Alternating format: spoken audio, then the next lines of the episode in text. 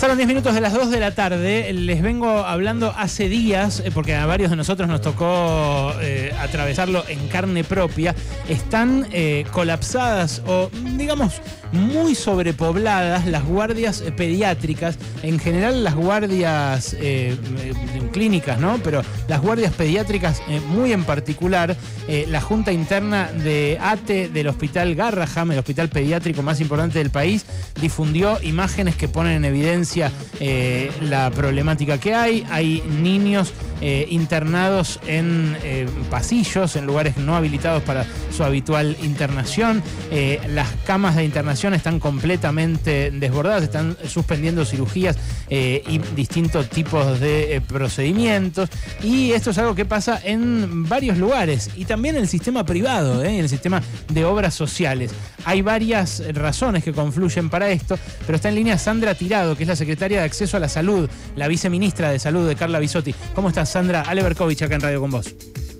Hola, ¿qué tal Alejandro? ¿Cómo estás? Bien, muy bien, gracias por atendernos. Eh, ¿Hay algo que explique epidemiológicamente esto que está pasando? Sí, sí, este virus es un virus que cada cinco o seis años suele hacer estos tipos de, brotes. Aparte ya habíamos visto que en el hemisferio norte también se había comportado de esta manera y de hecho eh, ya tuvimos este, diferentes trabajos con las provincias, con las jurisdicciones, preparándonos porque sabíamos de que íbamos a tener una alta circulación de, este virus, que es el virus incitial respiratorio, y se compraron eh, insumos, medios de reactivos, unas cánulas especiales que se usan que dan el oxígeno a un flujo más alto, que es parte del tratamiento de, esta patología, como para preparar a las provincias y al sistema de salud en algo que prevíamos que podía llegar eh, a pasar. Y de hecho, bueno, está pasando, se adelantó en relación a que realmente este virus suele aumentar su circulación un mes o un poquito más adelante, estamos viendo que ya desde hace un par de semanas empezó su alta circulación, así que bueno, trabajando con, con los ministerios de las provincias y, bueno, y tratando también de, de, poder este, difundir lo que son las medidas de prevención, sobre todo para los más chiquititos. Cuando se expandió la capacidad de los hospitales para la pandemia, ¿no se generó eh, una capacidad instalada? No sé cómo le dicen los médicos, los economistas le decimos capacidad instalada. Eh, ¿no, se, ¿No se generó eh, eh, un espacio mayor para, para atender a pacientes en general. Digo, en aquel momento eran más eh, adultos mayores o gente con, con condiciones, eh, con comorbilidades, pero ¿no se puede usar eso para los chicos? Sí, siempre hay que pensar que estamos hablando de eh, que digamos una población que necesita de un recurso humano eh, específico, ¿no? De pediatras, enfermeras mm. especializadas en, pediatría, pero esta situación de que tengamos eh, aumentos de bronquiolitis y tengamos estos periodos de brote generan que, que a veces se habiliten lugares en los hospitales para la internación que tienen bocas de oxígeno, que los pacientes están identificados, están cuidados y que son medidas extremas que sí se pero que sí se utilizan y que sí hay cuidado en el momento ese de la internación, aparte de que por supuesto se están eh, buscando eh, camas en el privado y se están eh, generando convenios para que se deriven los pacientes al privado aunque no tengan obra social, o sea, se busca también en este trabajo que también nos dejó la pandemia, ¿no? Esto de trabajar en forma integrados entre la parte pública y privada y tener más camas disponibles.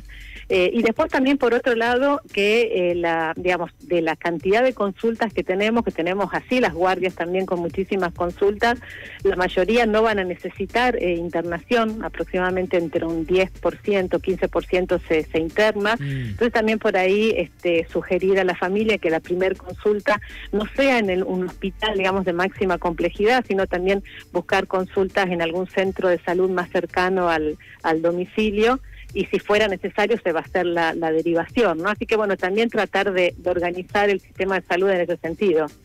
¿Qué tal? Gabriela Vulcano la saluda. Eh, ¿hay, ¿Qué tal, Gabriela? ¿Hay alguna recomendación para eh, los niños y niñas eh, cuando están yendo a la escuela, más allá de que no deberían ir con cuando están con tos y mocos? ¿Pero hay alguna recomendación que se haga desde el Ministerio de Salud, por ejemplo, el uso de barbijo en momentos donde, bueno, está aumentando la cantidad de virus respiratorios o algo así?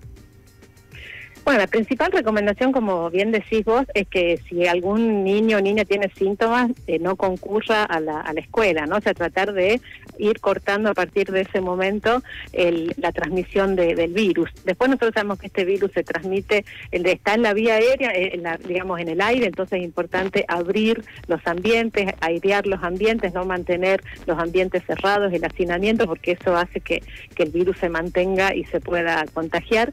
Y después es muy importante lavado de manos frecuente porque el virus también se transmite por superficie. Si una persona que tose o estornuda toca una superficie y después alguien toca esa misma superficie, lo lleva en las manos al, al virus. Entonces, cuando entren los hermanitos a la casa, una buena, o sea, lavar muy bien las manos y eh, si y si el, si el hermanito tiene algún catarro, tratar de que no esté cerca, sobre todo de los más chiquitos, ¿no? Porque este virus lo que hacen los chicos más grandes o en los adultos es un cuadro sobre todo catarral, que no tiene una mala eh, este, evolución y evolución hacia la gravedad, mm. pero el mayor cuidado lo tenemos que tener en los más chiquititos, sobre todo en los menores de dos años y sobre todo en los que nacieron prematuros o tuvieron alguna cardiopatía congénita o, o los recién nacidos. Entonces ahí también poner mucho cuidado en que no vayan a visitar las personas que estén enfermas, este periodo no sacarlo, no, no sacarlos al, al, shopping, a ningún lugar en donde haya mucha gente, o sea, tener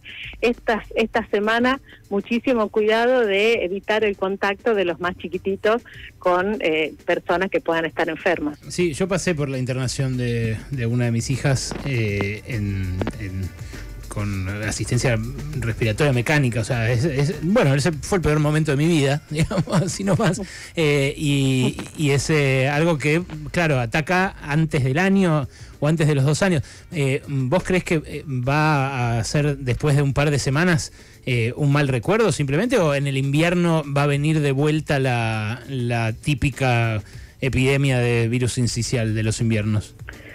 No, en general el virus incitial cuando empieza a circular y nosotros ya vemos la curva epidemiológica que, que hace el aumento, aumenta, hace el pico y empieza a, disminuir. Digamos, ese comportamiento es, es habitual, por eso lo que digo que estamos en circulación del virus, vamos a seguir teniendo semanas con circulación del virus y por eso la, la, importancia de los cuidados. Lo que sí tenemos que entender es que estamos entrando en un momento del año mm. en donde circulan muchos virus respiratorios. Ahora estamos con el pico de sincicial, pero después podemos llegar a tener gripe u otros tipos de virus. O sea, estamos entrando en esta temporada de circulación de virus respiratorios y los cuidados de prevención son todos similares, pero agrego la eh, ponerse la vacuna contra la gripe, ¿no? O sea, ya empezó también la campaña de vacunación contra la gripe, así que en los bebés entre seis meses a dos años, las personas mayores de 65 años, embarazadas, puérperas o personas con algún factor de riesgo, alguna comorbilidad, ponerse también la vacuna contra la gripe porque también va a ser un virus respiratorio que va a empezar a circular.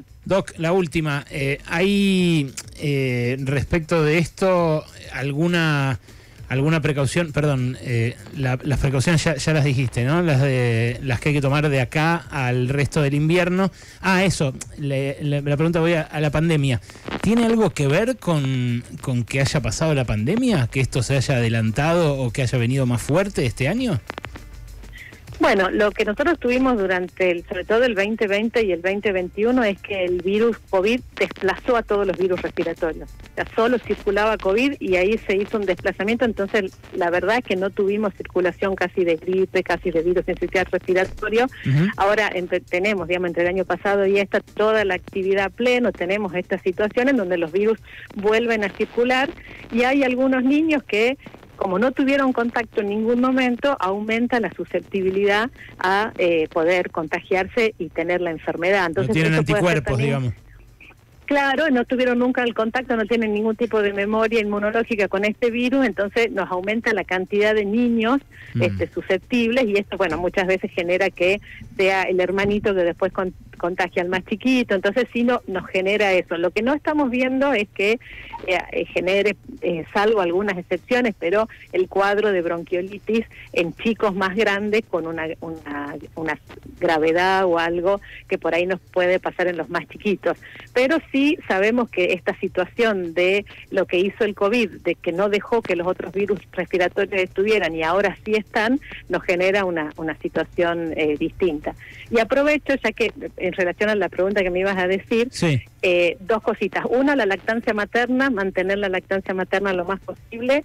Y lo otro, los signos de, alarma, o sea, qué cosas, digamos, tener más, este, ojo, eh, si alguno de los eh, chiquitos está enfermo, eh, si no se puede alimentar, está muy agitado, se le marcan las costillas, las costillitas porque está muy agitado, quiere tomar la teta pero no puede, o no puede dormir porque está agitado, porque está con tos, eh, llevarlo a la consulta. Gracias, doctora. Un abrazo. Bueno, muchas gracias. Hasta luego. Ahí está, era eh, la viceministra de Salud, Sandra Tirado, eh, secretaria de Acceso a la Salud de la Nación, sobre el colapso virtual que hay en las guardias, tanto privadas como públicas, por la cantidad de casos de chicos con temas respiratorios.